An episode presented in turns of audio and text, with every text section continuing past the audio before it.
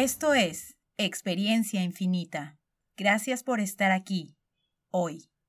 En este episodio, junto con el sociólogo César Hopi Ponce, abordamos el tema del miedo y sus aspectos del tipo biológico, simbólico, como propaganda y herramienta de control. Exploramos la conciencia, las creencias, la sombra y la biodescodificación. Si deseas conocer más del importante trabajo de César con el grupo de Sanem, puedes encontrar el enlace en la descripción de este episodio, así como nuestro correo electrónico y el enlace a nuestra tienda virtual, donde ya puedes adquirir playeras, sudaderas, tazas y muchos más artículos con el logotipo del podcast. Gracias infinitas. Muchísimas gracias, Manuel, por la invitación y por permitirnos transmitir esto en el canal de Sanem. Sí, César, por aceptar la invitación. Me gustaría que me platiques un poquito de ti y el proyecto de Sanem, que me parece muy, muy interesante lo que hacen ustedes. Para empezar, estudié sociología, por razones, ya sabes, esas cosas que uno se anda buscando a sí mismo, y, y estudié sociología. Realmente no sabía ni por qué, no sabía qué era la sociología, sobre todo cuando la estudié dije, ah, esto era, ¿no? Pero más o menos ese fue mi primer paso. Me dedico a la investigación científica, me dedico al desarrollo comunitario y de ahí empiezan a surgir muchos quiebres, que no entendía muchas cosas que me pasaban, de cómo me sentía, de lo que veía en las personas. Y de ahí empieza un camino que tiene que ver un poco con esta búsqueda de lo espiritual, que yo a mí me fui con los tatas y las nanas a Michoacán, con la raza purépecha, aprendí un montón de la medicina tradicional, me reconecté con la memoria de mi abuela, que era curandera y que se me hacía tan natural que como que no lo valoraba, lo revaloré y me hizo como una resignificación muy importante.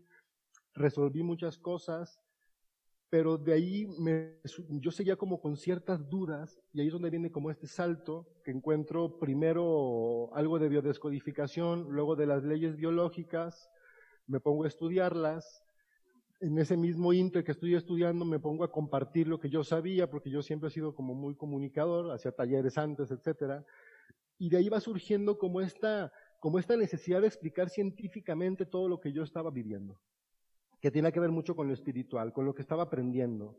Yo tenía una necesidad de comunicarlo, lo hacía a través de los talleres, lo hacíamos a través de, del diálogo que teníamos en los grupos. A mí me tocaba como esta parte de ir coordinando la parte científica, la parte de la investigación, pero hay un equipo, hay varias personas siempre detrás impulsando el nombre, no lo puse yo, por ejemplo, ¿no? Entonces son, pero esta, pero este, la investigación propiamente, que es de lo que me gustaría platicar porque estamos por publicar un libro, que es la síntesis de estos primeros años, pues es esta, esta intención de generar así te lo voy a decir como un modelo teórico que integrara la tradición, así lo, así lo llamo yo a lo espiritual, podríamos decir a lo sutil, a, esta, a esto que también tiene que ver con el conocimiento de la humanidad, de la humanidad, que tiene que ver con el conocimiento del cuerpo, de las plantas, de la vida, de los ciclos, de las estrellas, que muchísimos pueblos lo tienen y lo comunican de formas diferentes, pero que para mí era importante hacerlo en mi lenguaje, en el lenguaje de la ciencia en el lenguaje que yo entendía. Sí, ah, yo lo que me imagino ahí es que están separados lo que es la espiritualidad de la ciencia, entonces el traer, ahora sí que aterrizar lo que es los aspectos espirituales, todo a, algo más, más terrenal, un, un, plano más, como dices tú, que, que entendemos nosotros, porque se nos ha, se nos ha educado con el, el sistema científico, entonces, pues bueno, es, es aterrizarlo y, entenderlo mejor. Para mí eso era lo importante, digamos, ¿no? Entonces, pues ahí fuimos generando lo que ahora ya es un modelo, un modelo que busca hacer eso, justamente comunicar. La ciencia tiene ese sentido, luego la ciencia se, entiende de muchas formas, ah, como a veces muy dogmáticas, como si decir, ya es científico, ya pretendemos que es una verdad, y cuando la palabra ciencia es una invitación una invitación a ver, una invitación a, preguntar, a escuchar. Y para mí el sentido de la ciencia es el comunicar. El conocimiento de los pueblos ha sobrevivido porque lo han, lo han podido esconder. Los Hopis son el primer pueblo que para mí es muy significativo en la biografía porque son los que tienen la misión, ellos dicen, de hablar de esto en este momento que estamos viviendo hoy de tantos cambios en la Tierra, que ellos desde hace mucho hablaban de esto. ¿no? Entonces, para mí esa inspiración, por eso en el Facebook me, puse el Hopi, eh, como, un, sentido de reconocimiento de, este, de esta necesidad de comunicar, que es, que es que coincide con ellos, que coincide con la visión científica. Entonces me di como esa tarea de intentar generar un modelo de comunicación científico transdisciplinar, que integrara distintos aspectos del conocimiento, tanto de la parte de como que, que, reconocemos como ciencia, como de la que no se suele reconocer como ciencia, pero en un mismo modelo. Y eso es lo que hacemos en Salem. Y a partir de ahí, bueno, hay todo un proceso terapéutico de formación, de técnicas, de herramientas, de muchas cosas que se han ido diseñando, pero que lo realmente relevante es este modelo teórico que explica, que arma, que articula y que te permite darle un sentido a las preguntas, ¿no? Vamos a decir, desde esta perspectiva. Esto vamos, como vamos, lo que somos, lo que hacemos, un centro de investigación que se ha enfocado mucho en el desarrollo de este modelo teórico, de este modelo explicativo. Ok. Entonces, me imagino van a, a querer atacar lo que son las, las tres preguntas esenciales, ¿no? ¿Quiénes somos? ¿Qué hacemos aquí? ¿Y a dónde vamos? Que en algún momento todas las personas se, hacen esas preguntas. Ajá, mira qué interesante, porque realmente yo lo explicaría más como un metamodelo, como, un, como algo que te permite ordenar tus ideas y, y saber cómo responderte desde tu propia, desde tu propia línea de vida, desde tu propia formación, desde tu propio lenguaje, cómo darte cuenta que estas, cómo darte cuenta que estas preguntas son el leitmotiv de la vida. Porque esos son tres preguntas que se responden instante por instante. O sea que no hay como la respuesta. No la puedes etiquetar porque tienen que ver con el ser, tiene que ver con el devenir, tiene que ver con el flujo. Me llega a la mente lo que es el lo que conocemos como la iluminación en el aspecto espiritual, pero eso parece ser como una escalera que vas dando un paso, otro paso, vas subiendo mm. escalón por escalón, no se da, ah, vas a meditar siete días bajo un árbol como Buda y te iluminas, ¿no? Es un trabajo constante de desarrollas tu ser lo vas ampliando y pues parece ser, por lo que yo he visto, que es un trabajo que nunca termina, ¿no? Siempre hay lugar para crecer. Claro, y, a mí, por ejemplo, también entender esto y sacarlo de esta idea, para mí, un tanto mística, inalcanzable en el sentido explicativo. A mí otro, otro personaje que nos ha marcado mucho y que teóricamente está muy presente en el modelo de Sanem es lo que dice Garnier respecto al tiempo y los tiempos y la relación del tiempo con la energía, con la anticipación y con nuestra capacidad de, construir futuros. ¿no? Entonces, para, él dice, bueno, podemos acceder a una energía infinita y a un tiempo infinito. Fíjate, fíjate, que sería para mí como la, dos palabras que vienen de la ciencia que vendrían a darle un sentido a la iluminación. ¿no? imagínate, tiempo infinito. Ok, entonces puedo hacerme una pregunta y en un instante indagar todas las posibilidades y regresar al instante con una respuesta y saber, pues yo sé todo. Pero no es que sepa todo como una enciclopedia, sino que cada instante sintetizo lo que necesito porque estoy en mi mejor posición y dispongo de ese tiempo infinito, que es lo que llamaría Shinshemihal el flujo, ¿no? La flujogénesis, el sentido, eso. Yo lo pondría como en, en esos términos. Y él dice que hay dos principios, que yo los repito mucho, porque se han repetido mucho, pero intento darles como esta explicación, que es vivir, uno dice que hay dos principios, dos que, él dice que son teoremas matemáticos. Uno es, para acceder a esto hay que vivir libre de dogmas. Vivir libre de dogmas. Que es algo así como reconocer que tenemos una capacidad de explicar todo y que, y que tenemos que entender ese hemisferio racional del cerebro humano, porque nos han vendido esta idea de que hemisferio derecho e izquierdo están separados, de que yin yang están separados, de que masculino femenino están separados, de que positivo y negativo están separados y jamás han estado separados. o sea, de hecho no existe tal, tal separación. Todos los sistemas tratan lo que es la dualidad y ese es uno de los problemas más grandes que encontramos cuando estamos trabajando con el ser, porque estás tratando de encontrar el balance entre opuestos que están sobre la misma, sobre la misma escala, ¿no? Todo se maneja igual. Entonces yo esto lo llevo a lo que estudiamos aquí, que en la psiconeurobiología partimos mucho del entendimiento del cerebro, de lo que el cerebro hace como central de información, como central de energía, entendiendo que energía e información son dos de los conceptos más importantes de este siglo y del siglo pasado, ¿no? que es lo que ha dado precisamente una base teórica científica para hablar de lo que antes solo hablaba la espiritualidad. Energía e información son dos conceptos que nos permiten hablar de esto, que antes no se entendía porque era lo sutil. Entonces, desde esta perspectiva que es el cerebro, yo sí entendemos que hay un hemisferio más centrado a los procesos lógicos y racionales y otro hemisferio más orientado a lo intuitivo y que ambos se retroalimentan. Y es lo que entendemos aquí. Aquí el tema no es la diferenciación, bueno, sí es importante porque eso nos da un entendimiento del mundo interno y externo, que básicamente es eso. El hemisferio masculino se dedica a ver afuera, se especializa en ver afuera, y el hemisferio femenino en ver adentro. Son observadores, el cerebro es un observador de interfaces de información, es una interfase de información. Se puede diferenciar así, pero necesitamos ambos. El de afuera ordena el mundo, es racional, necesita explicaciones para que el de dentro esté tranquilo y se conecte con esa energía infinita y deje fluir la intuición plena. Le llamamos a esto aquí en Sanem este, intuición disciplinada, que es la integración de los hemisferios en una acción concreta. Y esto es vivir libre de dogmas.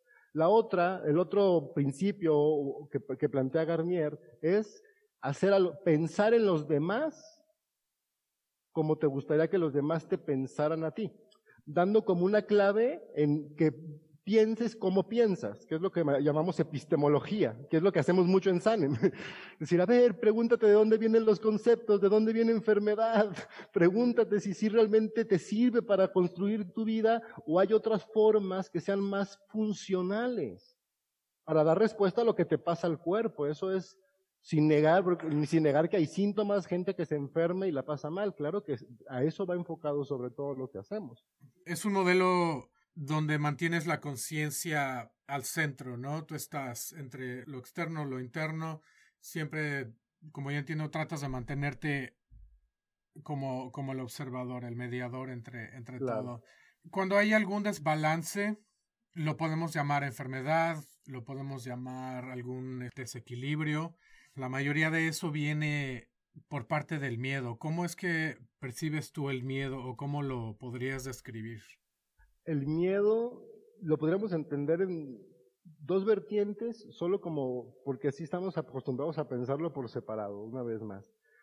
El miedo biológico, ¿vale? Como una estrategia de supervivencia, como, una, como el, desencadenante de una serie de mecanismos para que tú tengas una acción ante algo que percibes como peligroso. Eso es el miedo. y tiene una función biológica importantísima. O sea, el miedo te puede decir, ah, ¿sabes qué, güey? Mejor no salgo, no sé ni por qué. Y te, es a lo que iba de la intuición. se puede presentar la intuición, entre otras formas, como una sensación de miedo. Que hay que saber diferenciarla de otro montón de sensaciones que te presenta la intuición. Eso es como una parte muy biológica. La otra, y eso es, por ejemplo, mucho de lo que hemos estado platicando acá en Sanem, que es el miedo puramente simbólico.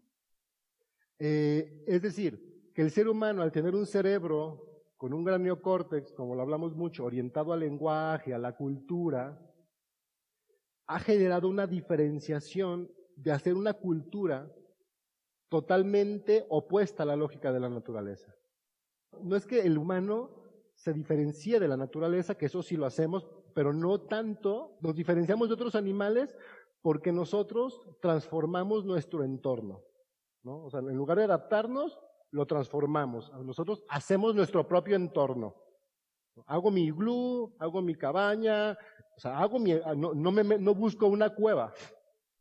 Cosa que compartimos con otros animales. No somos los únicos que tienen esto, pero somos un ser que hace mucho esto, pero aparte que basa su supervivencia en la comunicación, la organización y la transformación del entorno. Que somos seres culturales. Es decir, vivimos en el ámbito del lenguaje y de lo simbólico. Eso significa que hacemos realidades basadas en símbolos, en códigos de comunicación. O sea, la, sociedad humana se podría reducir como una definición así ultra simple a códigos de comunicación. Porque la comunicación permite formas de organización, desde la más simple como esta que estamos teniendo tú y yo, que es el diálogo, hasta la más compleja que te quieras imaginar, una transnacional si tú quieres, o un Estado, son procesos de comunicación, ¿no? Procesos simbólicos de comunicación. Entonces, ya en ese ámbito podemos estudiar otro aspecto del humano que significa que somos historia. O sea, no solo somos naturaleza, hicimos una historia. Una historia que desde hace 10.000, sobre todo 5.000 años, se fue separando de la naturaleza. Es decir, fuimos construyendo una sociedad totalmente diferenciada de la naturaleza, es decir, que no se integró con la lógica autopoyética, sino que vio la naturaleza meramente una fuente de recursos y que tiene una lógica depredadora. O sea, de alguna manera, muchísimo se ha denunciado esto, en Sanes lo hacemos a nuestra manera, desde esta lógica del matricidio, desde hablar de todo este aspecto de las culturas basadas en el sometimiento, en la dominación, en la esclavitud, porque incluso la palabra familia tan difundida viene del latín famulus, que significa esclavitud o servidumbre, pero recordemos que en Roma no había servidumbre. Entonces, entonces ya en este ámbito de la cultura, de la observación de cómo este sistema cultural funciona, el miedo ha tenido un papel fundamental en la manipulación de la población humana. Se induce miedo para manipular que es el efecto rebaño. Ajá. Si regresamos un poco donde describiste el miedo, al final dices que es algo que se percibe como peligroso. Eso es importante porque ahí entra la percepción. Eso nos, nos da la clave de que puede ser algo real o puede ser algo irreal que estamos inventando, inventando nosotros, ¿no? Entonces, si aplicamos, por ejemplo, el efecto placebo, nos están dando algo que se supone no nos puede curar, pero al final de cuentas tiene, tiene un efecto sobre nosotros, lo que quiere decir que nosotros mismos somos los que estamos aplicando ese efecto. El miedo en sí, como, como decía, como una respuesta biológica, esa serie de reacciones, ¿no? Tienen que ver con un mantenimiento de alerta. Pero aquí hay algo bien importante. O sea, ¿Cuándo surge el miedo propiamente? Y creo que por ahí, a la medida nos, vamos clarificando, creo que por ahí es donde me preguntas. El miedo surge cuando percibe el cerebro que hay una necesidad o la posibilidad de que una necesidad biológica no sea satisfecha. O sea, esa percepción es la que desencadena el mecanismo del miedo. Es decir, que exista algo que nos lleve a morir que existe el mínimo peligro, ya sea porque sabes que no hay comida o puede no haber comida. Hay un depredador o puede haber un depredador. No sé si me explico, hay ruidos, ya no puedes dormir, estás en alerta, no sé si... O sea, es, en ese sentido el miedo sí tiene que haber un, tiene que haber un desencadenante, ¿no? Entonces aquí viene el, el, tema este que dices tan interesante de lo real y lo irreal, ¿no? O sea, el concepto de qué es real. Que para mí ese concepto de lo real, hasta la palabra está como para darle una pequeña decodificada que viene de realeza, lo que dice el rey, güey. La palabra eh, del rey, el cuerpo del rey. Recuerda que en, las épocas, en la época feudal, tú eras propiedad del rey, güey. O sea, lo que ahorita sería propiedad, tú serías una propiedad del rey, un vasallo, se le decía. Entonces, la palabra del rey era la palabra que tú tenías que decir. ¿Sí me explico? De ahí viene lo real. Lo que es real era lo que el rey decía. De ahí viene la realeza real, realidad.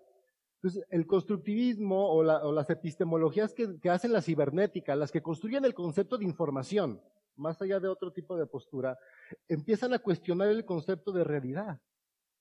Y empiezan a hablar de cambio. El concepto de realidad tiene una cualidad que es no cambia. Tiene que ver con el concepto de verdad. La verdad no puede cambiar, es inmutable la verdad última de, Santo Tomás de Aquino, que siempre ha estado como muy presente en, los, en el esquema de pensamiento occidental. Entonces, acá se empieza a hablar desde la cibernética de la co-construcción de posiciones de, de observación. Y que desde esas posiciones de observación y desde las comunicaciones, ¿no? Se pueden construir conocimiento, acceder un poco al conocimiento, pero el conocimiento es, es, un, es ese consenso permanente que ahora se vuelve cada vez más evidente. Por ejemplo, ahora con lo que pasa es, tenemos que estarnos poniendo de acuerdo todos los días. Como hay tanta información cruzada, pues tenemos que estar haciendo todo el tiempo un consenso. Entonces ya lo de que es la realidad, sobre todo con la emergencia de la realidad virtual, puso en evidencia que la realidad es virtual. Es decir, es algo que construye mi cerebro a partir de las categorías del lenguaje con que ha sido formado. Entonces, decíamos, está esta otra parte del, del, conocimiento humano donde el concepto de realidad ahora se convierte ya no en algo dado que se accede a través del método adecuado, que era el método científico o la religión adecuada, el dogma adecuado. No, no. Ahora es una co-construcción constante, algo mucho más maleable. Esto es como toda esta ruptura, pero aquí no, que, no debemos caer en este relativismo ¿no? Decir, como que mucha gente se va para el otro lado, ¿no? Como que venimos de tantos dogmas que te dan, nos dieron libertad y ¡pum! Cada quien tiene su realidad. No, espérame, no, no, no, tampoco, güey. O sea, hay un consenso y sí tenemos que ver que hay estructuras, que hay un tema que llamamos sociedad que genera instituciones. O sea, está como, como alcanzar a ver esta parte histórica del humano también, ¿no? Esta parte histórica que es supremamente importante de comprender y que se deja muchas veces de lado. También es importante el que se hayan podido explorar otras opciones, aparte del sistema que siempre nos han presentado, para poder llegar todos a, como dices tú, un consenso, ok, bueno, ya exploramos esto, vamos a ver qué sí funciona, porque ya nos dimos cuenta que todo el sistema anterior realmente no, no nos está dando no nos está satisfaciendo.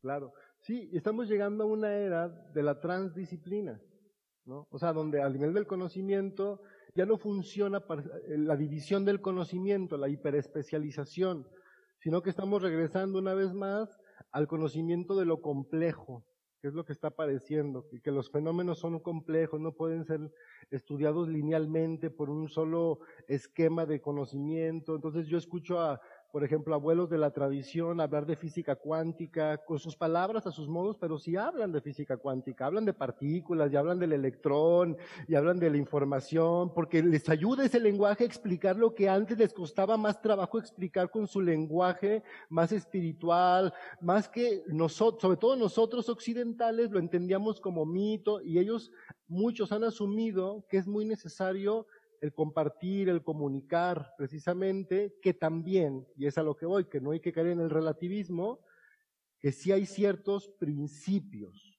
que nos hacen humanos, que nos hacen pertenecer a la misma especie, y que hay que hacer mucho hincapié en no perder esos principios, porque sí hay una tendencia de una forma de cultura a arrancarnos del reconocimiento de nuestros principios biológicos, y eso se hace a través del miedo. El miedo te arranca de ti. Ok, están pues yendo directamente a primero el reconocer que estamos reaccionando. No somos nosotros los que estamos iniciando la acción, sino estamos reaccionando a un estímulo externo. Y eso mm, se me hace muy importante el, la observación. El primero, el observarte a ti para saber cómo es que funcionas, para poder después observar los estímulos externos y desde ahí poder tomar alguna, alguna opción de forma consciente. Sí, sí, porque por eso nosotros decimos, a ver, reconoce tu diseño biológico. Cuando uno se adentra en la biología, ¿no? cuando uno se adentra en el funcionamiento, por ejemplo, hablemos de si hay una enfermedad, que en lugar de irte por el discurso dominante de la enfermedad, es decir, hay algo que yo debo, debo quitar, algo con lo que debo luchar, un mal que se ha apoderado de mí, ese demonio que está haciendo que mi cuerpo no tenga un malestar. O sea, en lugar de irte por ahí, si tienes toda esta integración, tú te pones a pensar, a ver, ¿qué, qué he vivido, qué hemos vivido para que yo esté expresando este síntoma? ¿Por qué? Y se te hace muy fácil buscarlo, porque tú en lugar de, de, como te digo, de asustarte, tú te preguntas, ¿Cuál es la función del tejido de mi cuerpo que está afectado? ¿Cuál es la función? Y cuando tú entiendes la función, es muy fácil entender que está percibiendo tu cerebro, que está mandando una señal a este tejido en específico para que reaccione ante una situación. ¿Por qué manda un exceso o por qué quita la nutrición a un tejido? Siempre hay una respuesta. Por eso hablaba de lo importante de vivir libre de dogmas, porque puedes saber que hay una respuesta. No es que uno tenga que memorizar todo el cuerpo. Digo, a la mera si te dedicas a difundirlo, sí, o a estudiarlo, pero si no, no. Lo que necesitas es una forma de preguntarte para cuando tengas el síntoma, saber cómo indagar, en lugar de ir corriendo a que te quiten, a que te mediquen, a que te exorcicen, ¿no? Tú te preguntas, bueno, ¿qué he vivido? Porque sé que mi cuerpo responde ante lo que vivo. Y ya con base en eso actúas. No significa no te trates, no vayas al médico. No, eso, eso es en función del síntoma, de qué te esté pasando. Pero hay como otra lógica. Y esto solo se puede hacer si entiendes que eres lo que implica ser un organismo vivo. Ajá. ¿Y crees que también el miedo aplique a la libertad? ¿Que la gente tiene miedo a ser libre, realmente libre? Yo pienso, si, hablamos de, la gente como un modelo, del más o menos cómo, qué tendencia hay en la, la sociedad, o lo que yo observo a partir de mis interacciones, no, yo creo que la gente quiere ser libre. Te lo voy a poner una vez más como en términos que a mí me, que, nos es familiar para entender, que tiene que ver con lo cerebral, la química, las hormonas. Miedo y libertad lo podemos definir como dos cuerpos hormonales. El miedo es el cuerpo hormonal que está asociado al cortisol y a la adrenalina. ¿No? Exudación, acelera músculos tensos y todo este asunto. Eso es miedo.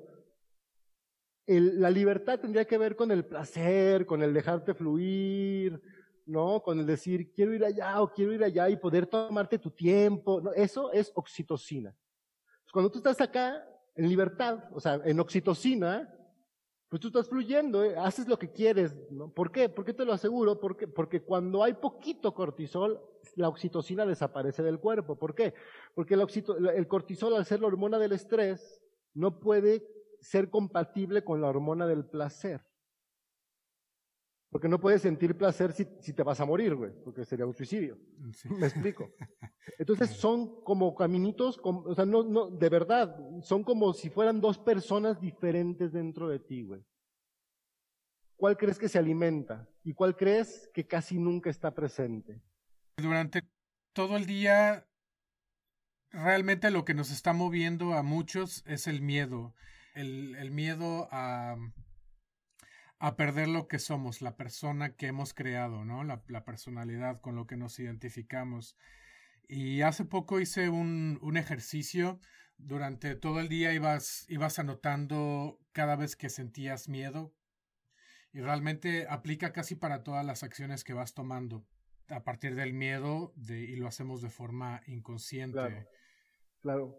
Mira, cuando pensamos que el cerebro, como en este tema un tanto biológico, que es mi cerebro responde para satisfacer mis necesidades biológicas, pensamos en dos estrategias. La del neocórtex, que es la racional, que es la inteligente, que es la que se toma el tiempo, que es la que lo habla. Y hablo de ambos hemisferios, no nada más del racional. Hablo del neocórtex completito, que tiene que ver con el lenguaje. Porque el lenguaje es intuitivo, ¿sabes? Uno no piensa cada palabra, uno la dice y luego se escucha y dice, ay, ¿qué ando diciendo? ¿no? Ya, sea en positivo o en negativo, me ha pasado en ambos sentidos, me escucho y digo, ah, qué chido, a veces digo, ay, güey, ¿qué estoy diciendo? Ese es como un sentido de, porque el lenguaje es esta parte del neocórtex, y ese sería como la parte libre. Por eso es tan importante tener palabras para darle sentido al mundo, tener un vocabulario diverso te enriquece. Tener palabras, hablamos por ejemplo, grandes palabras del siglo XX, sexualidad, orgasmo, clítoris, han abierto un montón de espectros de hablar de otras partes que no se hablaban, como violación, abuso sexual en el marco del matrimonio, abuso sexual infantil. o sea, las palabras son importantes porque le dan sentido y todo eso, todo eso sucede acá. Y ahí son, son como esta parte de, vuelvo lo mismo, de ser libre, la libertad de expresión tan famosa que tiene tantos sentidos no nada más en el periódico, en ese sentido de hablar frente al que llamas padre, frente a tu hermana, hermano, ¿no? El, que te hablen como a ti te gusta que te hablan, que te traten con respeto, etc. Todo eso tendría que ver con el neocórtex. La parte más arcaica, y ahí se alimenta el miedo, lo que tendría que ver más con sistema límbico, lo que tendría que ver más con tronco encefálico, con todo este complejo amigdalino y cómo responden instintivamente, no tiene que ver con la parte racional y del lenguaje humano, tiene que ver con esta parte arcaica, que es lo que te decía hace un momento, del efecto rebaño. El efecto rebaño es algo que está mega demostrado, que tiene, por ejemplo, acá en el norte del, del, país, acá en México, no sé, pues sobre todo en Sonora, hay una técnica que es de las más eficientes para aumentar la producción del ganado. ¿Sabes cuál es? Que en sus mega extensiones, donde estoy hablando de estos que tienen miles de cabezas de ganado, sueltan felinos como pumas en sus territorios, que se caza sus vacas. Pero este animal hace que las vacas se reproduzcan mucho más por el efecto rebaño. O sea, tiene un efecto directo en la conducta, el sentir miedo latente. Entonces, activa el sentido de supervivencia en el rebaño. Tal cual. Y eso hace que tu conducta cambie, que tus prioridades cambien, que, priorices por ejemplo, ¿por qué, ¿por qué, les conviene a ellos esto? Porque se reproducen más. ¿Por qué se reproducen más? Porque dicen, estamos más, hay más peligro de extinguirnos. Y priorizas la, reproducción, cosa que a un ganadero que está depredando tu especie le conviene un montón, porque pues él tiene más terneritas que vender, ¿no? Entonces, pero si lo llevamos esto a los seres humanos, lo que hace el humano es la famosa, eh, se está aplicando la famosa doctrina neoliberal del shock, así se le llama, doctrina del shock que es como cuando una población tiene miedo, busca el cobijo de personajes de, y de medidas más, de más control, más dictatoriales, y beneficia el control del sistema.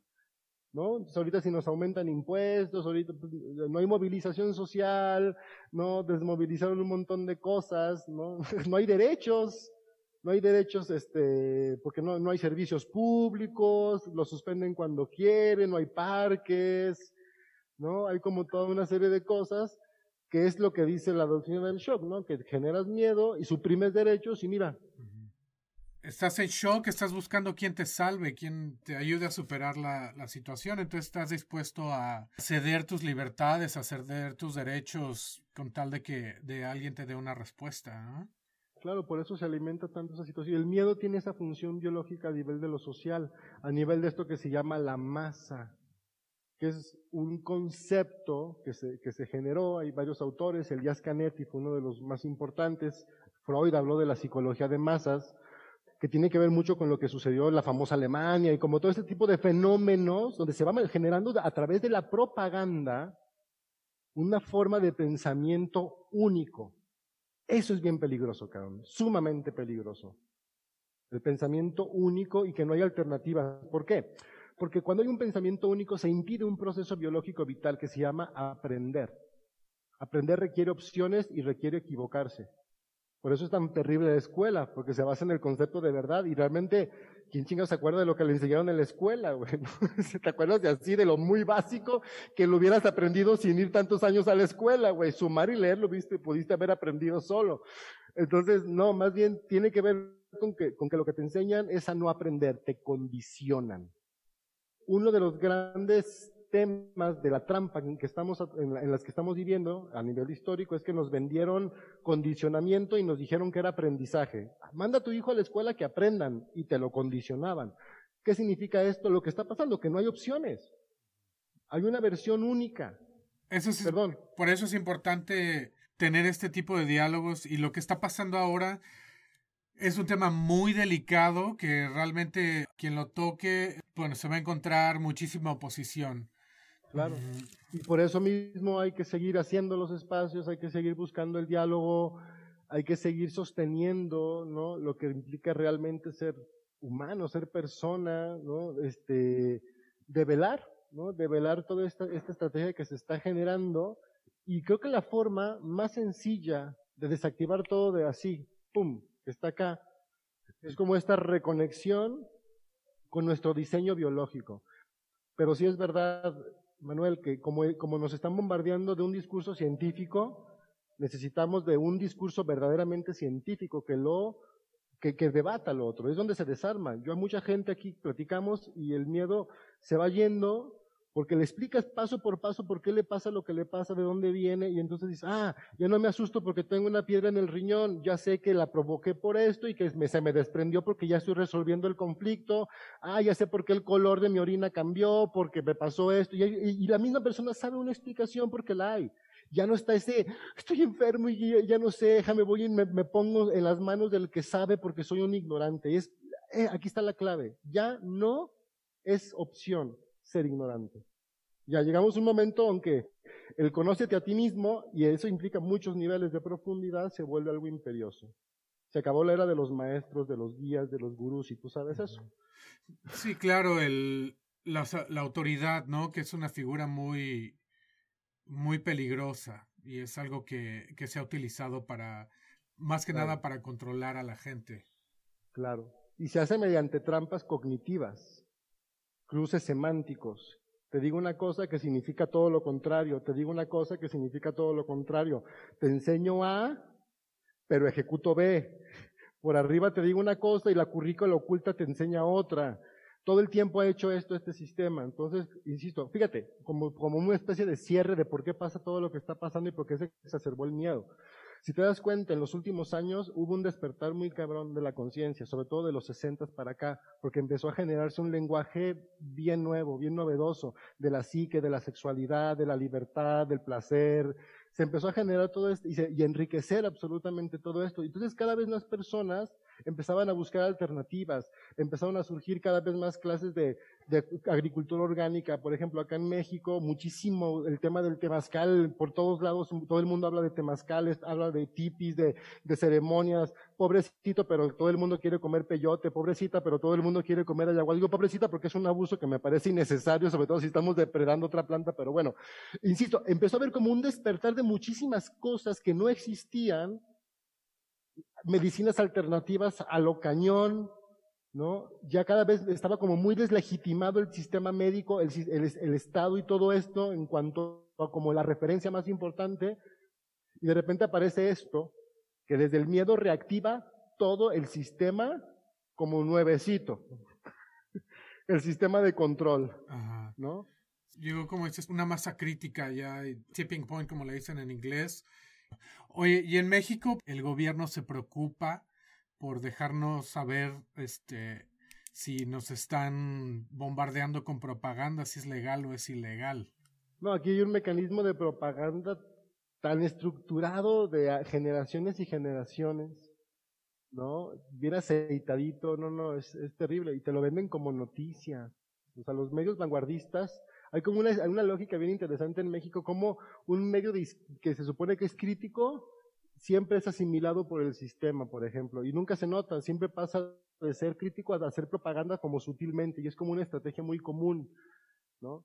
Por eso ahorita una de las que está haciendo muchísima propaganda sobre todo este tema, ¿no? De lo que, de, del tema pandemia y toda esta historia, es este, por ejemplo, Carmen Aristegui y toda esta, toda esta banda que, que era muy crítica y que de repente está hablando de esto sin, el, o sea, sin meter otras posiciones, ¿no? Y menos de estos temas, y aparte es mundial, es que ni siquiera estés en Facebook ahorita sobre estos temas específicamente. Y, y, otras cosas, pues bueno, ¿qué te puedo decir? No, para nada que, que se cuestione el tema de la propaganda, ¿no? No, es, tenemos una tendencia muy totalitaria aquí, hay un o sea, pero insisto, parece que no, sea, como a nivel como estructural pareciera que sí hay libertad de expresión y tal, pero no, hay una, una cultura racista, una cultura totalmente modernista, este, de una manera, este, que tiene una identidad muy peculiar, pues, y que esa es la propaganda sutil que se mete todo el tiempo y que se te mete en series, que se te meten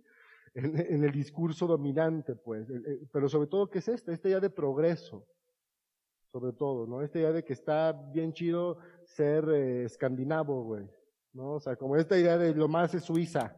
Ah, sí. Lo que tengo muy presente es que creciendo en los anuncios espectaculares, en la televisión, solo salía gente güera, blanca, de ojos claros dices, bueno, sí los hay en México, pero la mayoría no, no, no, somos, no somos así, pero te venden ese, ese arquetipo, ¿no? De, de, la persona perfecta. ¿no? Lo que, claro, porque cuánta gente está frustrada por no cumplir con ese esquema, ¿no? Y que desde ahí se alimentan muchas otras cosas. Estás más preocupado por ir al gym y parecerte al de ahí que ver qué carajos está pasando en tu realidad. Así no te importa. Ya aunque sea con, con cubrebocas, pero ya déjenme ir al gym porque me estoy poniendo todo feo. ¿no? O sea, como estas ideas de decir, güey, no, o sea, no. Y que está bien, qué bueno que uno cuide su cuerpo, que haga ejercicio. Yo no tengo nada, absolutamente nada en contra de esto, pero sí es verdad, se vende una imagen que es como inalcanzable porque no coincide, porque ni siquiera la gente blanca se parece a la gente blanca de los comerciales, pues, o sea, no, no somos así, pues, es un esquema que aparte ni, ni, siquiera la modelo se parece a la foto de la modelo, o sea, la modelo real no es la de la que tú ves en, el, en la propaganda, güey. Claro, Está totalmente photoshopeada, ¿no? Por ejemplo. Es lo que iba a decir, sí, sí, sí.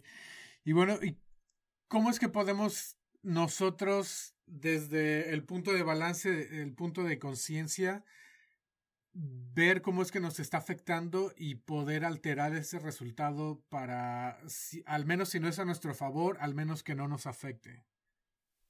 Ok, pues mira, yo sí veo como dos cosas que son clave y de alguna manera que, que no las podemos disociar, que no deberíamos, aunque se esfuerza mucho en disociarla. Una es personal, que es como este tema de saber quién eres, saber cómo funciona tu cuerpo, saber cómo es tu medicina, y desde ahí mantener como esta armonía contigo mismo y esta constante observación de la que comenzamos a hablar.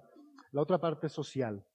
Si es bien importante la organización, si es bien importante salir con el vecino, si es bien importante empezar a tomar acuerdos sobre cómo queremos vivir, ¿no? O sea, realmente sí es supremamente importante que retomemos otras formas de organización, otras formas de producción y toda esa cadena que ya hay mucho trabajo en ese sentido y que tiene que ver con lo social, la conciencia tiene que abarcar ambos aspectos. Digo esto porque tendemos a ver una visión de la conciencia individualista. Y la conciencia tiene muchos niveles y no podemos pensar al ser humano sin la cultura de la cual su cerebro se alimenta. O sea, somos seres que se hacen gracias a sus relaciones también. Entonces, yo creo que estas dos dimensiones tenemos que, que tenerlas claras. Una tiene que ver con la dimensión persona, y ahí entra el cuerpo, dentro de lo espiritual. Y la otra tiene que ver con la dimensión de la agencia, nuestra capacidad de decidir cómo queremos vivir como grupos. Y tenemos que retomar eso. Eso es lo que nos, lo más importante ahora. Me explico, porque es lo más perdido. Sí, el ambiente tiene mucho que ver, como habla la, la epigenética, ¿no? Puedes venir ya con algunas situaciones genéticas ya predispuestas, pero si el campo, el, el ambiente no se presta para eso, no se va a dar. Entonces es un, es un sistema holístico. Sí, es encontrar estas formas de hacer eso que amas y que eso que amas sea lo mejor para los demás. Que acá siempre lo asociamos mucho al tema de la crianza y de cierto tipo de conducta que se genera con la, con la crianza, ¿no? Esa conducta complaciente que le llamamos que es como cuando se armoniza la, eh, como este tema del, del ámbito espiritual más alto, que es la creación, con el ámbito espiritual más interno, que es tu propósito. Eres algo que es lo mejor para los demás. Haces lo que amas y lo que amas te da todo lo que necesitas. Entonces, como ese, como ese flujo, de alguna manera, es, es, es supremamente, supremamente importante. Y tiene que ver tanto con la parte de la idea y lo espiritual, pero también con lo material como estas condiciones materiales de las que hablas, del ambiente, del entorno, y de entender que los seres humanos nos hacemos de entornos basados en la comunicación, en las relaciones, ¿no? Y que, insisto, es supremamente importante retomar el control de nuestras vidas, ya no alimentar. Decía el tema del pensamiento hace un momento, y creo que tú sabes, debes saber más que yo de este tema, de cómo el poder de los pensamientos proyecta futuros, por eso nos están siempre y siempre y siempre pensamientos. Entonces dejemos de alimentar todo este miedo. De lo que pasa en el sistema me burlo más que realmente darle importancia, porque realmente no, no merece importancia, es ridículo, es ridículo lo que dicen, es absurdo, no tiene ningún pinche sustento, no tiene ni pies ni cabeza. Cuando mucho me pongo a ver notas, me pongo a leer artículos y digo, es que lo único que me sirve esto es para decir que no tiene sentido. Los artículos, fíjate, güey, se descarta el uso del dióxido de cloro porque no hay ningún artículo científico que diga que el dióxido de cloro sirve. Dices, ay cabrón, voy a hacer un artículo científico que dice que no hay artículos científicos. Eso dice, no, pero es que, verdad que da risa, pero es que eso dice, y neta, y te lo presentan así como si fuera neta algo serio, cabrón, y seguro hasta millones le invierten en, hacer esas pendejadas.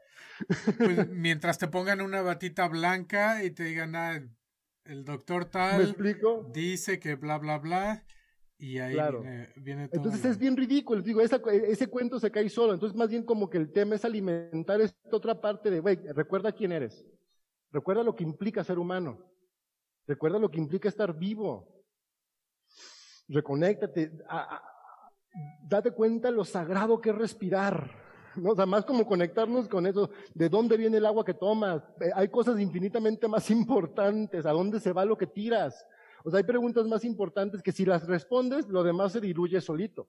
Si le das importancia a esto, no hay miedo. Sí, y parte de eso, digo, es reconciliarnos con la incertidumbre, porque eh, me parece en uno de tus videos dices que el miedo surge de lo que no podemos controlar y parte de lo, lo, espiritual te ayuda a reconciliarte con, con la incertidumbre, que, que la vida realmente es mínimo lo que podemos controlar. Mientras estés abierto a, eso, pues bueno, ya quitas un peso que te esté deteniendo y ya desde una plataforma más estable, sin tanto influencia, entonces ya puedes tomar decisiones más racionales. Claro, lo que pasa es que como que la, la forma en que hemos sido educados se alejó cada vez más de la noción de orden orden en un sentido de la vida, o sea, el orden que te da la vida, el orden que te da el día, la noche, las estaciones, los alimentos que se producen en cada estación, o sea, ese orden que está implicado en la misma naturaleza, en las lunas, ¿no? En, el planeta, o sea, hay, hay, un orden ahí, y que la vida estaba asociada a ese orden de la naturaleza. Ah, ahí está Sirio, ahora es hora de sembrar, güey. O sea, ¿sabes? Esa conexión, ¿no? Este, eh, eh, y ese orden se perdió ya hace miles de años y es una campaña brutal y se fue sustituyendo por una noción de control, control, control, control, control, control, ¿no? Y es eso. Entonces el control sí surge del miedo. El orden surge de la integración con los ciclos. Es esto que tienes detrás tú, el fractal de la vida. Todos los días son días, se parecen. Hay un día y una noche, ninguno es igual a otro. Así es. Sí, pues estamos acostumbrados a ver el tiempo de forma lineal, pasado, presente, futuro. En muchos sistemas nos enseñan eso, ¿no? Como dices tú, los ciclos, los tiempos. Y es muy importante reconocer eso para poder saber dónde estamos parados. Ahí está el punto. Y poder cambiar la, los resultados. Entonces, ahí es donde necesitamos juntarnos, ¿no? Juntar todo esto que viene de la gran sabiduría de la tradición espiritual, un tanto mística, metafísica, que viene de, ahí, porque ahí es donde se pudo conservar y es momento de aterrizarlo. Y, de, y, la forma de aterrizarlo no es irte a, lo, a estudiar más lo espiritual, digo que claro que hay que estudiarlo, pues, o sea, claro que hay que aprender, pero no como ahí vas a encontrar la respuesta. La respuesta está en la tierra. Si tú te aterrizas, lo otro ya está ahí, lo jalas. ¿No? Lo, lo atraes, que la tierra es energía negativa y tienes que negativizarte. Las células están llenas de energía negativa. Lo espiritual es positivo, es pensamiento, son infinitas posibilidades, por eso es el positivo. Si tú te polarizas en negativo, atraes lo positivo. Ya no necesitas buscar, se acabó la época. Ahora concéntrate en ser. Por acá alguien comentó, no sé cómo, cómo entraron al grupo, qué chido, pero hay alguien preguntando aquí en el grupo. Este, dice, ¿por qué no hacer lo que sea mejor para uno? Dice, si uno está bien para y alrededor todo está bien, que es como esta idea del sí, como que es adentro, es afuera, pero es que algo bien importante es darnos cuenta que los tiempos del adentro y del afuera son diferentes y que también son dos dimensiones diferentes. O sea, no me puedo, si solo me, me concentro en lo interior y dejo lo exterior, me vuelvo egoísta, hiperindividualista, me desconecto. Si solo me voy hacia afuera, me vuelvo ya sea este dictatorial porque quiero controlar todo o me vuelvo hipersumiso, quiero servir a todo mundo. No, no, no, no, no. Es un poco esta dualidad falsa de la que hablábamos, es un ir y venir. Entonces, claro que hay un, yo para mí es como, voy hacia adentro, voy hacia adentro a sentir lo que me gusta, ¿no? A sentir qué quiero hacer y luego calibro afuera en las caras de los demás. Porque sí es importante ver los demás y qué reacciones tienes. Si lo que yo digo ahorita dice, ay güey, estoy molestando a Manuel con lo que digo, tendría que recalibrar yo lo que estoy diciendo o decir, quiero hacer enojar a Manuel, pues déjale, doy caña para hacerlo enojar en serio. Pues si me explico, esta interacción es la que nos hace, entonces si hay que ir hacia afuera para ver, si, para ver qué pasa adentro, es un movimiento, no es una separación, no son dos realidades. Esta idea de el positivo y negativo no son dos polos, es, un, es la explicación de un movimiento de dos ejes de un ir y venir, de un afuera adentro, arriba abajo. Es un movimiento y son muchos, aparte de donde viene la complejidad. No es lineal. Hay muchos movimientos. Y el trasfondo de esta pregunta sería, ¿por qué no hacer lo que más le convenga a uno? Lo que más le conviene a uno es hacer lo que no afecta a los demás. Porque a final de cuentas somos un sistema y si haces algo que te beneficie solo a ti y no beneficias a los demás, todo tu sistema se, se va a ir, se va a desquebrantar si todos tomamos esa misma actitud. ¿Estás de acuerdo? Claro, claro, porque eso es mucho de lo que sucede a veces, que perdemos esta esencia fundamental del humano como ser social. O sea, nos damos tanto lo espiritual y no nos damos cuenta que caemos y por eso pasa mucho en, ciertos ámbitos, en esta onda darwinista, acabamos compitiendo en lo espiritual y a ver quién aguanta más, no sé qué, no, te topas muchas cosas bien locas.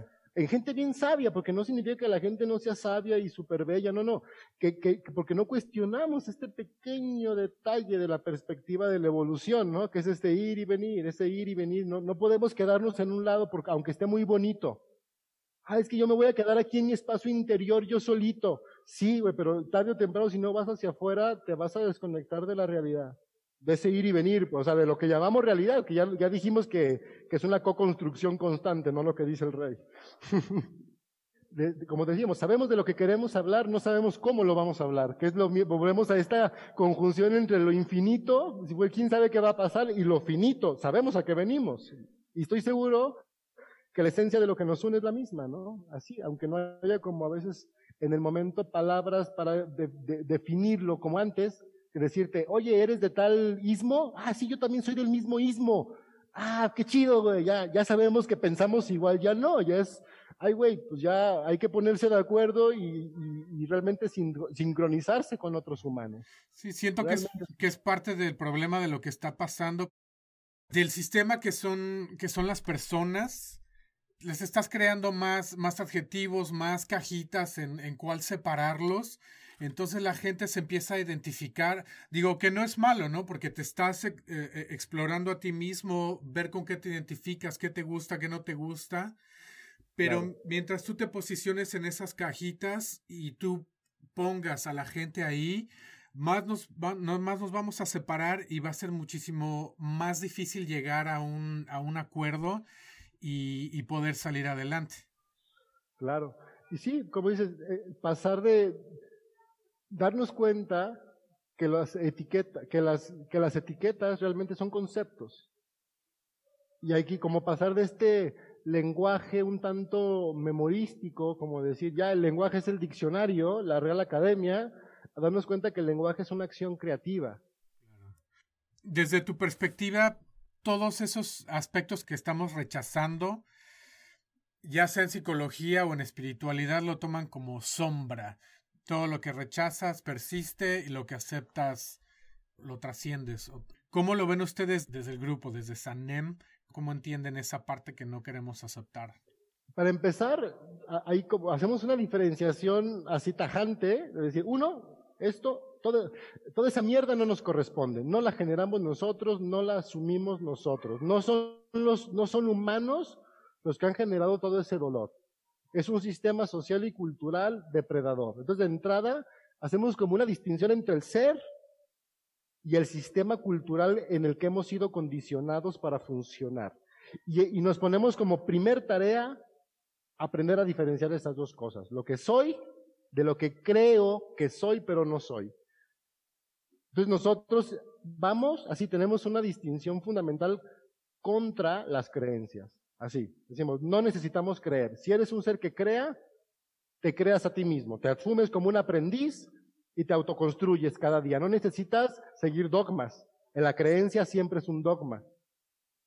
Entonces, hacemos esta diferenciación. Entonces, lo que creo que soy, pero no soy, correspondería a todo este sistema de condicionamiento basado en los conflictos, en el matricidio, en la imposición, en la domesticación del humano, por ejemplo. Entonces, eso se convierte en la sombra. La sombra para nosotros es un movimiento de percepción. Este que acabo de decir. Cuando me doy cuenta que lo que creo que soy, que esa identidad falsa, no soy el que ayuda, no soy el, el, que resuelve, no soy el que, el que rompe todo, no soy la oveja, no soy esa identidad, no soy esa etiqueta. ¿Sabes? Entonces, la siguiente pregunta es, entonces, ¿quién soy?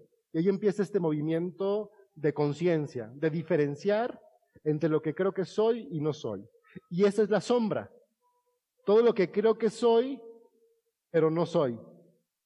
Y cuando me dejo ir a lo que sí soy, que sería como este dejarme fluir, a, sacarme, por ejemplo, el dolor, no aguantarme la tristeza, pero buscando de dónde viene. Por ejemplo, vi que tienes algún programa sobre lo transgeneracional, entonces es un tema que les es familiar. Entonces decir, a ver, yo tengo afinidad genética con mi abuela. ¿Qué significa esto entonces? Que yo expreso muchas cosas de lo que mi abuela no pudo expresar. Yo traigo toda esa información. Entonces yo me permito, yo digo, ah, entonces por eso soy una cuidadora. Por eso desde chiquita o desde chiquito yo, ah, eh, mis pensamientos en lugar de ser niña, yo andaba preocupado porque mi papá no le pasara nada y quería cuidarlo y protegerlo. Ah, porque yo traigo la memoria de, la, de su mamá. Y desde chiquito tengo la tendencia a ser su mamá. Entonces yo por eso me busqué una novia, un novio que se parece como a él porque quiero seguir siendo la mamá de mi, no, de mi, de mi papá en mi novia. Por ejemplo, así de absurdo son las cosas, pero así ya sabes de a dónde voy con este tipo de procesos. Entonces ya, entonces aquí viene la sombra. Aquí es donde se expresa cuando digo, ¡Ah! yo creía que era esto, pero no soy.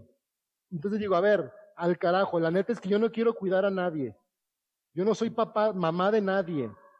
Sé que tienes broncas, pero yo no te voy a dar rescatando solo porque tú crees que yo te voy a rescatar. No sé si me explico. Esa sería la famosa sombra junguiana. Por eso él decía que prefería ser un hombre completo que decía, ¿sabes qué? Yo te quiero mandar al carajo, porque aunque sea, aunque mandarte al carajo no sea bueno, porque la gente dice que como eres mi papá te debo cuidar hasta que la muerte nos separe, y no, eres un puto depredador, aquí corto, cabrón. Por ejemplo, habrá quien necesite hacer eso, eso es la sombra. Si yo me la vivo resistiendo de quiero mandar al carajo, pero me aguanto, y digo, ok, es que es mi papá, y, y ahí estoy con el coraje, pues pum, paz, te destruyes. Pero cuando tienes toda esta explicación, por ejemplo, de lo transgeneracional, es mucho más fácil. Dices, ah, no soy yo, es la memoria de mi abuela, me enfoco a sanar a mi abuela, y entonces ya es muy fácil decirle que no a, a, mi papá, a mi novia, a mi novio, etcétera, etcétera, etcétera. Sí, es llegarle al miedo de, de una forma consciente, ¿no? Totalmente, de saber reconocer esta, este movimiento de conciencia. Entonces, por ahí iría la sombra para nosotros. Digo, hay toda una clase, es todo un tema. Tenemos un esquema teórico, igual en otro momento se los presentamos. Eh, por ahí tengo una clase, te la mando, donde presentamos esto, y ahí hablo de la sombra. Para mí es un concepto muy, muy importante, pero lo explicamos desde esta perspectiva más de la complejidad. Está muy interesante, porque lo vemos de otra perspectiva un poco diferente. Mira, así Respetando al abuelo Young. Así está buenísimo porque vamos, vamos tocando diferentes puntos, diferentes temas. Y pues bueno, ya quien quiera ahondar más en ellos, pues bueno, ya pueden buscar tus, tus videos. Ahí está el canal de Sanem. Tenemos un montón de videos y esperamos seguir haciendo más, que tenemos lista de, de espera de temas. Ajá. Este, pero bueno, seguimos en la comunicación. Lo que te quería preguntar es, esa emoción cuando ya nos está afectando el miedo, ¿qué es lo que podrías recomendar para poderla poner a un lado y poder trabajar y salir adelante? Fíjate, tenemos una, una, nosotros hacemos un ejercicio bien sencillo, que es un anclaje al presente. Siento una emoción, la que sea, pensemos en el miedo y en todas sus derivaciones, ¿no? Primer pregunta, abro mis ojos, observo mi entorno, me pregunto, ¿algo de lo que está pasando en mi espacio-tiempo justifica el cómo me siento? Si sí, órale, actúo, ¿qué necesito? Pido ayuda, este, eh, hago algo, no sé si me, o sea, si me está pasando algo, actúo, le hago caso al miedo. Necesito ayuda, me siento mal, este, no sé, si me explico, si sí está pasando algo, actúo. Si no, hay que encontrar el origen en la estructura cognitiva del conflicto. Un poco esta, muchas veces el origen del conflicto tiene que ver con la parte estructural, con nuestra infancia, con nuestra crianza, con nuestra gestación, con la memoria transgeneracional. Entonces sí es bien importante este conocimiento. Sí es, o sea, aquí sí es como fundamental estar al menos medianamente empapado de, de quién eres, güey. O sea, no te estoy diciendo de una técnica, no te estoy diciendo de una teoría, no, de quién eres, de saber qué tendencia tienes a interpretar el mundo, ¿no? Y desde ahí decir, a ver, no tiene que ver con mi presente, probablemente tiene que ver con ese miedo, voy a volver al ejemplo que ponía hace un momento, ese miedo que sintió mi abuela, porque muchas veces estaba sola con sus hijos y a veces no tenía ni para darles de comer y por eso siento esta angustia. Entonces cuando me voy ahí, se diluye. O sea, pero sí es importante que sepas de dónde viene tu tendencia. Eso, ese, nosotros tenemos ese concepto. Necesitas saber tu, la sombra, la traducimos algo así como una tendencia. Tengo la tendencia a ver el mundo de cierta forma. Tengo la tendencia a tratar a las personas de cierta forma. Tengo la tendencia, y luego la sombra es este no querer hacer esa tendencia y que no te reprimes, que te dejas ir por la tendencia aunque te joda y te joda y te joda. No sé si me explico. Sí, sí, sí. Entonces, entonces es, reconocer, es bien importante ese mínimo reconocer esa tendencia como algo casi como requisito para ser humano ahora, en esta época de tanta oscuridad. Saber diferenciar tu oscuridad de la de todos los demás. Sí, lo más importante, digo yo, que es conocerte a ti mismo, ¿no? Puedes viajar al pasado, pero siempre aterrizado en el presente. Es lo que, como yo concibo que trabajan las regresiones hipnóticas y muchas otras técnicas, ¿no? Estás solo como observador, estás viajando al pasado, estás reviviendo ciertas cosas, pero apartado de eso para que no te afecte. Es como cuando decimos, oh, me gustaría regresar en el tiempo sabiendo todo lo que sé ahorita. Claro, y se puede, se puede. nosotros tenemos como un esquema para ilustrar eso que tiene que ver justo con lo que acabas de decir. O sea, aquí está el ahora, el yo, acá está lo que es el origen de los conflictos. Pues cuando tengo un conflicto, mi cerebro deja de construirme el yo aquí y va a enfocarse en la necesidad biológica. Por lo tanto, el futuro es una proyección del pasado. Tengo hambre, ¿en qué pienso? En comida. Entonces el yo se, no existe ahí. El cerebro está en ese bucle. Y cuando haces algo que es desde que naces, aquí está la sombra, la proyección, pues. John le llamó la sombra porque él tenía velas, no tenía proyectores. Lo hubiera llamado quizás de otra forma, no lo sé, pero es eso. La identidad, en lugar de descubrirla desde el ser, desde el yo, es una proyección de lo que me dicen las creencias, lo que dice la cultura, ¿no? Por eso es tan peligroso creer. Porque la narrativa que hago de mí mismo no es desde el ser, el ser está aquí, es un devenir, es un flujo, sino que se hace este círculo, esta es la sombra. Entonces hacemos una red neuronal desde este ciclo. Por eso todo se repite. Te repites la pareja, te repites las situaciones, te repites los síntomas, esa es la tendencia. Y muchas veces esto obviamente no es de nosotros, es histórico. Pero somos la primera generación que puede entender esto. Y ahí esto pierde poder. Sí, e, es lo que he visto que es como la esencia de muchas de las, de las técnicas que se utilizan para trabajar la psique. Es eso, reconocer el ciclo, pararte en, en, el, en el presente y observar qué, qué es lo que está pasando. ¿De dónde Justo es esto. Te paras aquí Ahí y, el, y, el, hipnoterapeuta, que así enseñamos aquí, de hecho en nuestro curso de hipnosis le llamamos calibración. yo, me baso un montón en Erickson, ¿no? Obviamente, pero con nuestro enfoque, ¿no? Reconociendo todo lo que le hemos aprendido y la calibración es para que te sostengas aquí. Y desde aquí aprendas a acompañar a, que la persona sostenga su observación desde el ser y desde aquí vea el origen de los conflictos. Diga, ah, no soy yo, fue lo que vivió mi abuela. Ay, güey, no es mi papá, es que lo trataron así y él me ve así de esta forma. Ay, güey, no soy yo, es el patriarcado que nos ha educado para esto. Ay, no soy yo. Es esa idea que me impusieron, que no, no, sé si me explico. entonces es lo que acabas de decir. Desde aquí ya ves el pasado, ves el futuro probable de este pasado y cortas con todo eso y sigues desde aquí viviendo. Eso, y es un aprendizaje. Para mí la hipnosis es más bien pedagógica, más que terapéutica. Digo, tiene un resultado terapéutico, por supuesto, pero es más pedagógica porque un buen hipnoterapeuta te va a enseñar a hacer algo que puedes seguir haciendo el resto de tu vida. Utilizar el estado de trance para escuchar lo que tu cerebro, lo que tu inteligencia de millones de años te quiere decir. Sí, a, final de cuentas eso es lo que buscamos ser nuestro propio maestro, ¿no? Claro, tal cual, tal cual.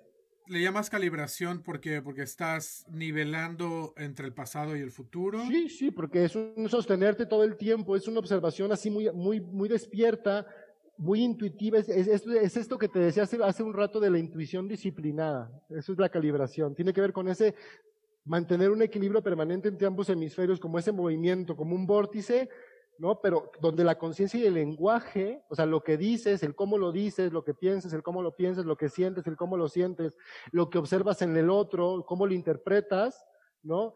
Hay que mantener una calibración constante de estarlo haciendo desde este punto, ¿no? Desde la síntesis, no desde el análisis. Okay. Entonces, me imagino que también aplicas técnicas de programación neurolingüística. Sí, claro, no, no, no, es que son buenísimos, claro, si es que fueron alumnos de Ericsson y hicieron modelos buenísimos, Linder y Bandler. también ponemos como ciertas límites a las metáforas que utilizaron ellos. El cerebro no es una computadora, el cerebro no opera literalmente con los programas como los luego los desarrollamos acá, el cerebro es una inteligencia que, más bien el, lenguaje más adecuado es el de funciones.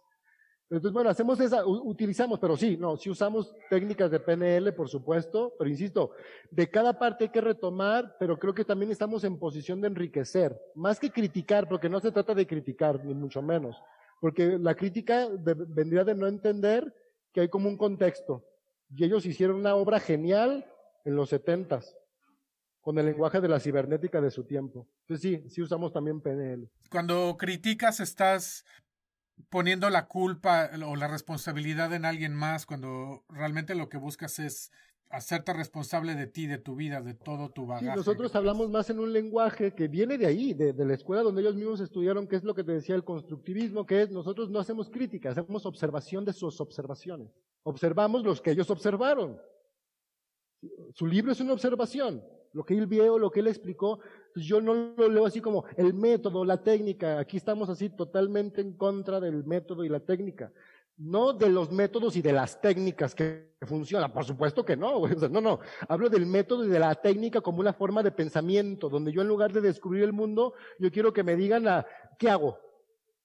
Dime qué hago, qué protocolo aplico, porque ellos hicieron protocolos, por ejemplo. Mucha gente se fue por esa línea. hay libros de 300 ejercicios de PNL para lo que usted necesite, llévelo, llévelo, y dices, ah, bueno, ahí como se llama reduccionismo y cosificación. Claro. Entonces, bueno, por eso digo que es observar lo que ellos observaron y decir, ah, mira, aquí están ciertas limitantes, más que una crítica, es decir, hay que tener cuidado con estos conceptos que te pueden llevar a reduccionismos, ¿no? Por ejemplo. Me gustaría que platicáramos tantito de la biodescodificación. Claro. Bueno, la biodescodificación es un, es una, se, podría definir, me gusta definirlo como una escuela. una escuela que tiene que ver con, con, una forma específica de integrar las leyes biológicas que, que postula Hammer en sus testamentos de la nueva medicina. Entonces está Christian Fletch, que lea Hammer y que sabe PNL y que hace protocolos y que empieza a investigar y hace una síntesis y se hace como su propio libro, vamos, yo me imagino como sus apuntes de Hammer con lo que sabía de PNL y lo empezó a aplicar con sus pacientes, porque él es, enfermero. Se empezó a hacer ejercicios, de, porque él, por eso le estudió PNL, porque él practicaba como para hacerlos sentir mejor, relajarlos y cosas así y empezó a aplicar como protocolos de PNL, pero mezclándolo con, los, con las leyes biológicas, o sea, buscando el sentido biológico del síntoma, hizo este protocolo del camino al inconsciente, que es una genialidad, ¿no? Y de ahí surge lo que él llama la biodescodificación, bueno, el biodecodage, porque es francés, ¿no? Biodescodificación. Y bueno, de ahí vienen un montón de derivaciones, pero insisto, sí es bien importante reconocer que la base de esto, la base, la base, hay como tres pasos. Hammer, que es como el teórico, el que empieza con esta escuela, el que hace los testamentos, el que genera la evidencia científica que es la tomografía y el que da como las bases científicas de lo que yo llamo un programa de investigación transdisciplinar del origen de las enfermedades o de los síntomas. O sea, da como las bases para pensar diferente a la enfermedad. Ese es Hammer. Luego está Christian Flesch, que es como el que hace el método, y luego está Enrique Corbera, que es el que lo difunde. Si me explico, la palabra biodescodificación es famosa gracias a Corbera, no a Christian Fletch. O sea, Christian Fletch nadie lo conocía si no es por Corbera. Está como estos tres pasos que hay que reconocer, ¿no? Corbera tuvo un debate legal porque literalmente le plagió todo a Fletch, cosa que no es nada ético. Entonces tuvo un debate legal, perdió y por eso inventó este, la bioneuroemoción. Ya como que se quitó todas las broncas legales con Fletch, le pagó la lana que seguramente le tuvo que pagar, tanto para que se callara y todo. Total que ahorita cada quien tiene como su escuela. Y luego se hicieron muchas escuelas. ¿no? Pero es el concepto propiamente viene de Christian Flesch. Nosotros hacemos algo que se llama psiconeurobiología, que no es, híjole, la psiconeurobiología no es otra escuela, no es otra técnica, no, no. Yo me puse, me fui como para atrás. ¿Qué es lo que hace Hammer? Ah, existe una ciencia, que es la psiconeurobiología, que es una ciencia perfectamente reconocida que estudia la relación entre el cerebro, la psique y el cuerpo. ¿Ok? Entonces yo me, me fui por ese lado. Lo que sí le agregamos fue lo transgeneracional, que la psiconeurobiología no le mete nada, ni Hammer mete nada, y nosotros como sociólogos, como desde esta parte de la cultura, como con esta parte de, desde esta visión más de lo sistémico, ¿no? Enriquecimos lo que es la psiconeurobiología. Entonces hay como esta, esta otra fase que hacemos nosotros, que es tratar de regresar al camino de lo científico, tratar de retomar el programa de investigación de Hammer, pero no, no haciendo como hacen muchos dogmáticos hammerianos, que dicen, no, la biodescodificación es como para tontos y lo chido es Hammer. Y no es verdad. Volvemos a las observaciones. Yo no hago una crítica, pero hay que observar desde dónde observa cada uno, cuál es el interés, qué postula. Pues, por ejemplo, Enric no es nada, dice que es científico, pero no lo es. Él es místico, por eso habla más de un curso de milagros, y como lo que no logra entrelazar acá, lo entrelaza acá, es muy carismático, este, entonces, eh, pues desde ahí viene como su intención, que es que fue generar como un producto muy bueno, muy bueno. O sea, si algo hay que aprender a Enrique es a difundir la información. Entonces hay que observar qué postula cada uno de estos, de estos miembros de la, de, de la vamos, de, de, todo el aprendizaje. Entonces nosotros desde SANEM, como centro de investigación, vamos retomando y más bien dándole un sentido, tanto histórico como científico, como estructural, y por eso generamos todo, todo un modelo, ¿no? Insisto, nosotros generamos un modelo teórico que busca tanto integrar todo esto, darle un orden, porque hay como un caos ahí. La biodescodificación es muy interesante, pero mucha gente piensa que biodescodificar es meterse a un diccionario y leer algo. Ah, ¿sabes? Es que dice que, que, me genera piedras en la vesícula. Ah, las piedras en la vesícula. Etapa 3, etapa 4, conflicto de territorio, este, ira y rencor, y ta, ta, ta. Eh, o sea, te da una, que dices, ¿quién entiende eso realmente? Está codificado. Entonces hay gente que cree que lo entiende, volvemos al creer, pero nada más como que piensa que es un nuevo dogma. Y no, no, no. Y hay, gente que hace técnicas, lee esto y se aplica un protocolo. Y te dice, no, esto tiene que ver contigo, a ver, dile, y dile a tu papá lo que no le dijiste, y tiene a la, gente con el PNL mentándole la madre al papá, o, abrazándolo, cosa que no es que esté mal, si me explico, y claro que tiene un efecto, sobre todo placebo, es decir, hace sentir bien a la gente porque saca algo, pero no se va a la base de la estructura. Entonces nosotros quisimos agarrar todo este aprendizaje, toda esta expertise de la biodescodificación, de la nueva medicina germánica, de toda esta experiencia, de toda esta necesidad que se ha generado, pero buscamos darle como ese orden científico, precisamente para que no se demerite. Porque es lo malo. Dicen que una de las mejores formas de ocultar una verdad, así decían, es enseñarla mal. De repente se hace mucho eso con esta información. Se enseña medias, se enseña mucho, te quiero vender más un curso, este, y, luego vas, yo, mira, a mí, a mí, yo tengo ya, tenemos ya ocho años aquí hablando de esto, de lo mismo, de cada vez de diferentes formas, pero de lo mismo. Llega mucha gente que dice, es que yo ya había estudiado biodescodificación, yo ya tengo un diploma, pero neta es que no lo había entendido como lo enseñan aquí, porque acá nos enseñan protocolos, técnicas, y hasta la gente ya sabe qué va a hacer en la primera consulta, qué va a decir en la segunda, qué va a hacer en la tercera. Hay como protocolos, son técnicas que apelan a un, a las neuronas espejo, a cómo funciona el cerebro, apelan a la confianza del ser humano. Tú cuando tienes confianza en otro humano, activas un estado químico intuitivo automáticamente. Entonces, si yo te digo que yo sé algo que tú no sabes y que te va a ayudar, y tú vas conmigo, ya de entrada ya estás en estado de trance, güey. Y ya yo ya puedo hacer lo que quiera con eso. Entonces nosotros buscamos como quitarle el velo místico a todo esto y decir, no, esto no es una técnica, esto no es un método, es una pedagogía y todo el pinche mundo debe saberlo. Claro. O sea, tienes el sistema que se tiene que seguir, pero al agregar lo que es la transgeneracional lo puedes lo puedes personalizar, ¿no? O sea, sí, sí tengo esto, esto a seguir, estos puntos que, que tengo que ir checando, pero teniendo siempre en primera base, en primer lugar, claro, la, la persona, ¿no? En, entenderse, se hace muy, muy humano eso. Y dejando el tema también científico siempre adelante, todo tiene una explicación, nadie sabe más que nadie, nadie es más listo que nadie. Solo hay diferentes formas de comunicar. O sea, no hay como, ay, güey, es que yo estudié y entonces yo no sé cómo explicártelo porque tú no sabes. No. Si no sabes explicarlo es que no lo sabes. Solo crees que lo sabes. Porque pagaste un, curso y te dieron un diploma y ya crees que sabes algo porque tienes un papel. Porque te enseñaron que tener un papel era lo valioso. Estudia para que seas alguien en la vida. Te dijeron de chiquito, hay gente que sigue como todavía esa zanahoria, güey, ¿no? Sí, sí, sí. No, eso es bien diferente. Es otra historia completamente diferente y para mí todo el mundo debemos ser capaz de comprender y de comunicar esto a nuestras hijas, a nuestros hijos, a nuestros vecinos, a nuestros pacientes. O sea, no es como un tema exclusivo, esto es un conocimiento vital, junto con otro montón de cosas. Digo, nosotros estamos acá, como tú dices, en nuestra trinchera psiconeurobiológica, social, cultural, todo esto, pero va por ahí, tal cual va por ahí. pues está excelente que lo puedas, o sea, que estés abierto a juntarlo todo al al encontrar la, la, sinergia entre todos esos temas y que los puedan aplicar. ¿Tienen prácticas ahí en, en SANEM o cómo es que lo manejan? Hacemos consultas, hacemos estos foros de difusión que ahorita se volvió un poco más virtual. Antes hacíamos aquí en el salón de clases, habríamos al menos una o dos veces al mes una conferencia foro abierto porque es como lo más importante formar.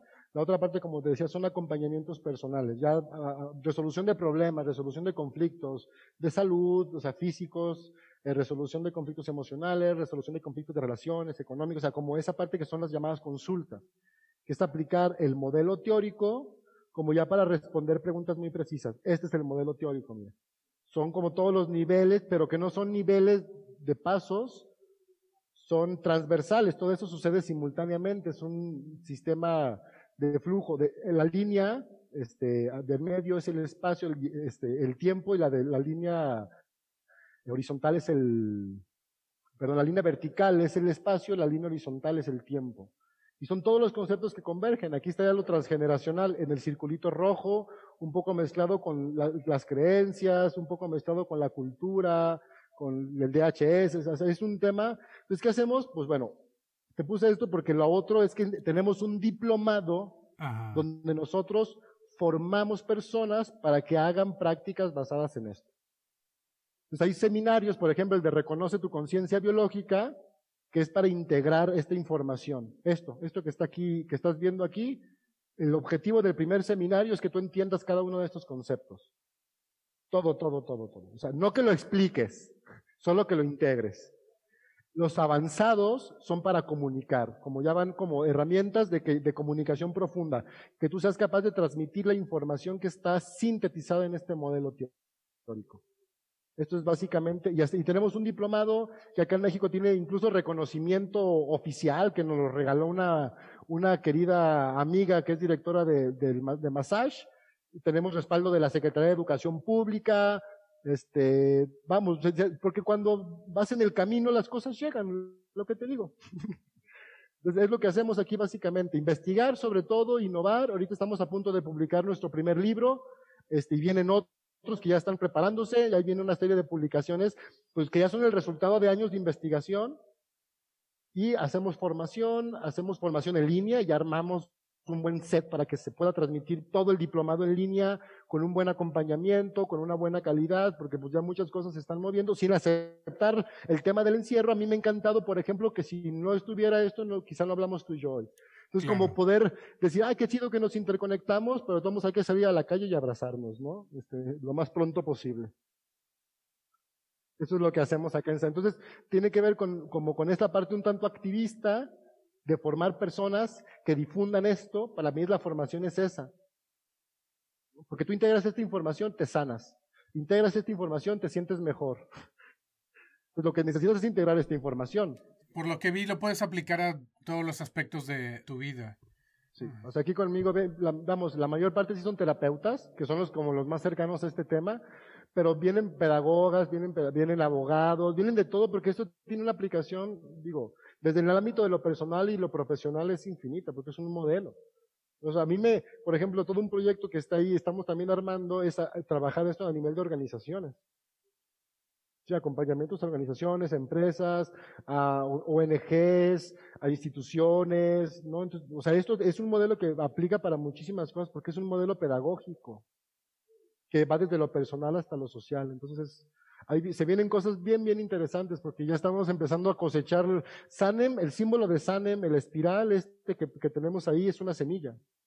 Es un símbolo de una semilla. Y eso significa que es una semilla, pues algo que es una singularidad que contiene la totalidad. De una semilla puede hacer nacer un árbol que siembra un bosque. Así es, infinitas posibilidades. Entonces, eh, ya estamos empezando a ver eso, ese semillar y bueno, viene como todo ese proceso lindísimo de, de ver todo lo que está germinando por ahí. Oh, excelente, excelente.